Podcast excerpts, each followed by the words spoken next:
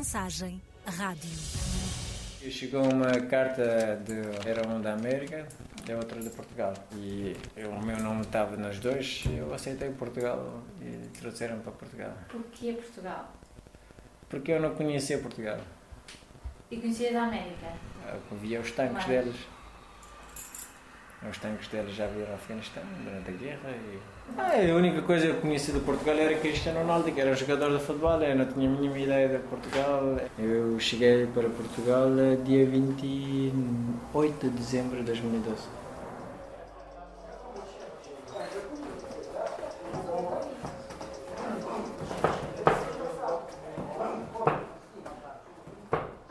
Nas grandes batalhas da vida, primeiro passo para a vitória é o desejo de vencer.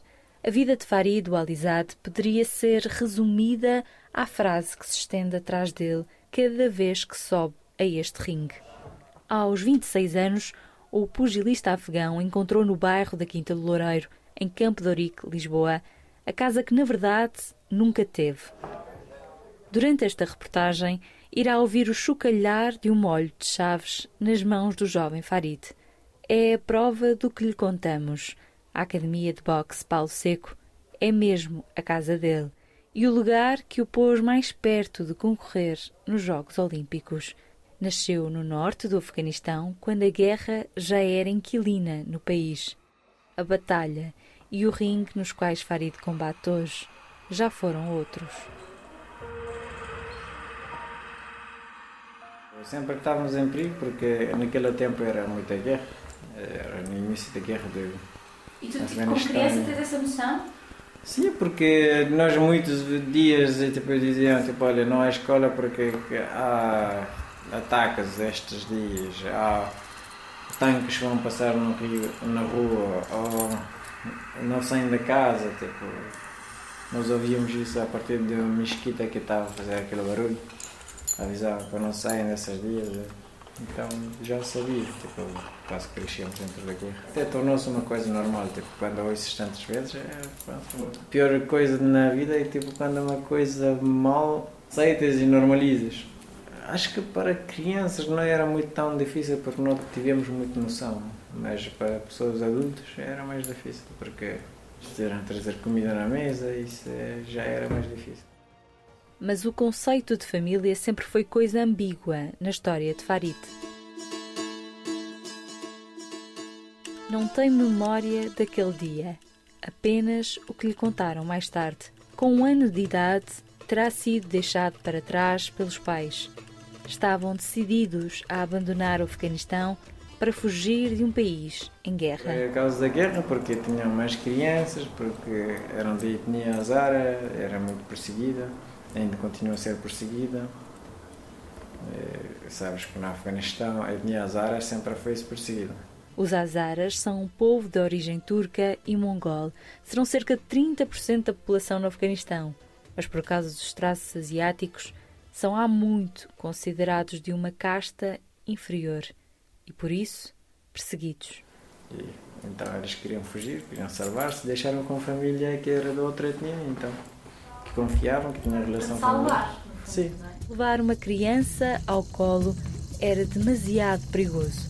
O caminho envolvia as difíceis montanhas do norte, onde as temperaturas podem atingir os 40 graus negativos. Farid ficou à guarda de uma mãe adotiva, amiga da família, mas aos 9 anos volta a ver-se sozinho quando a cuidadora morre de tuberculose. Depois eu fiquei obrigado a viver com a, o tio do, do tio, daquela família. E depois daí o tio como ficou com casa e vendeu casa e me mandou para livrar de mim. Isto com que idade, Farid? Pá, Eu nasci em 97, então em 2006 eu faço contagem, não sei que idade.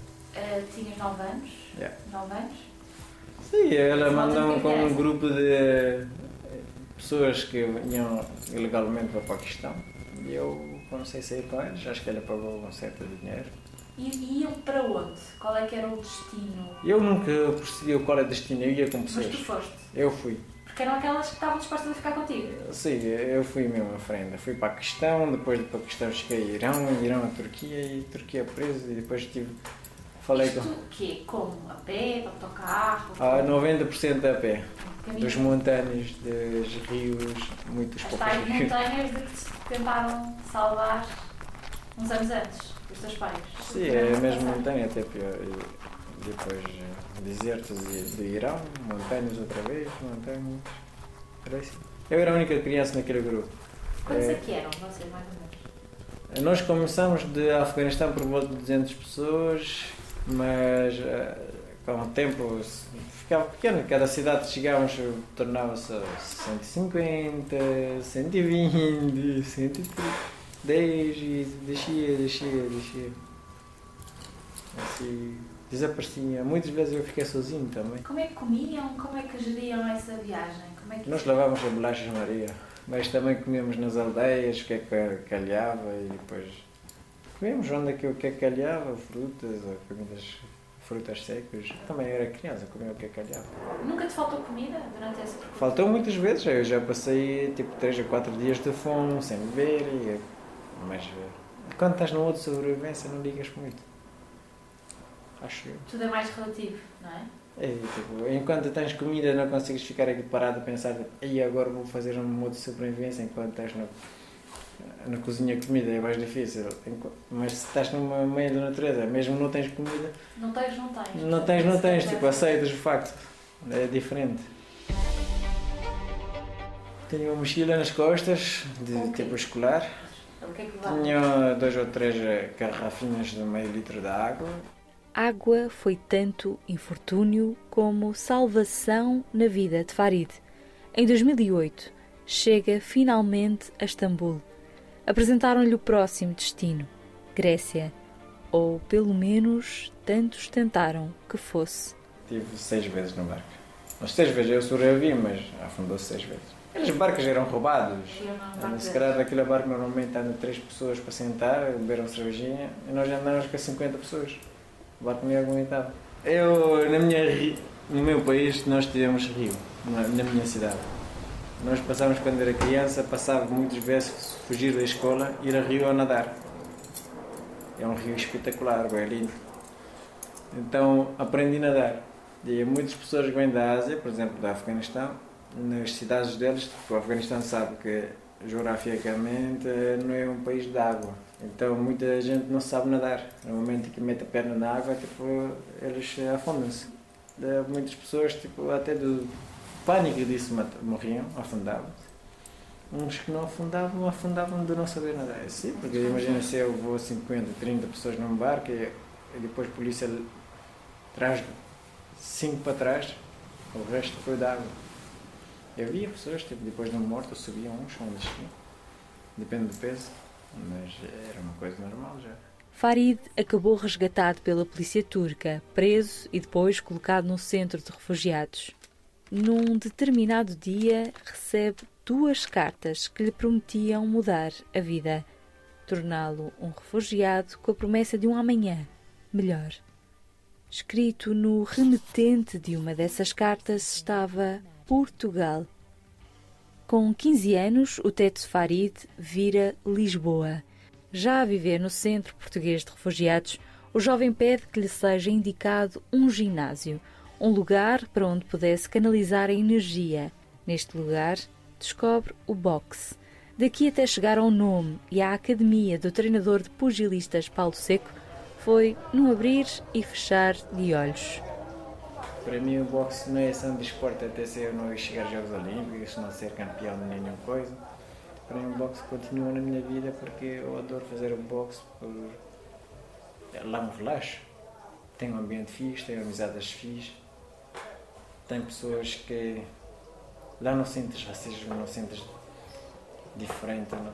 Dentro do boxe, imagina, tu vais combater com uma pessoa, ficas toda a sangrar nariz e boca e depois consegues sentar à vontade e consegues dizer à pessoa, irmão, vamos tomar um café. O boxe é um desporto tão lindo que não tens essa raiva, não crias esse ódio, não crias esse eh, pensamento de mal. Tipo, parece que não tens maldade, que já combateste com uma pessoa, não tens. Eu consigo estar, sentar com qualquer dos atletas que eu combati, ou perdi, ganhei, tanto faz. Deixei tudo no saco de boxe. É terapêutico. É mesmo, para mim é um filho, é uma psicóloga.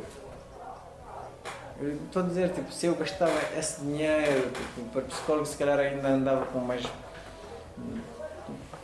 medicamentos, estava uma pessoa depressiva, com traumas da vida. Mas não, estou muito mais eh, alegre e, não gasto muito dinheiro também. Ah, o meu amigos, famílias, tornou-se o ginásio do boxe. Dez anos depois de receber uma carta de Portugal que se propunha a mudar-lhe a vida, a vida dele mudou mesmo. Farid está perto de conquistar dois sonhos: formar-se como arquiteto e chegar aos Jogos Olímpicos. Este ano, integra a equipa de refugiados do Comitê Olímpico Europeu, uma equipa criada em conjunto com a Fundação Olímpica de Refugiados e que irá competir nos Jogos Europeus de Cracóvia já no final de junho. Será a primeira equipa deste género a competir em Jogos Continentais e o primeiro passo para depois chegar aos Jogos Olímpicos. Um sonho é entrar lá, entrar no palco, entrar naquele estádio, representar-me, mostrar-me que eu consegui chegar lá. Mas, Com que bandeira é que tu vais entrar? Uh, enquanto estamos com a equipa refugiada, é a bandeira da equipa refugiada, é a bandeira branca. E se tivesses que escolher uma bandeira que não fosse a da equipa de refugiados? Ah, para mim já as bandeiras não fazem sentido. Eu nasci do Afeganistão, vivi em vários países, passei. Cada país eu vi bom e mal em tudo, por isso para mim é importante onde é que eu sinto-me mais bem em casa, eu que sinto mais em Portugal, porque eu tenho a minha família cá, eu estudei cá, nos últimos 10 anos eu estou a viver em Portugal e a qualquer lado que eu vou sempre fico com saudade de Lisboa, por isso. Onde crias a tua ligação e encontras o teu paz, a comunicação com pessoas, com o povo, com crias amigos ou famílias, aí que eu torno-se a tua casa. A Lisboa é a minha casa. Porque eu é quero ficar cá a minha vida, quero criar a minha vida cá em Lisboa.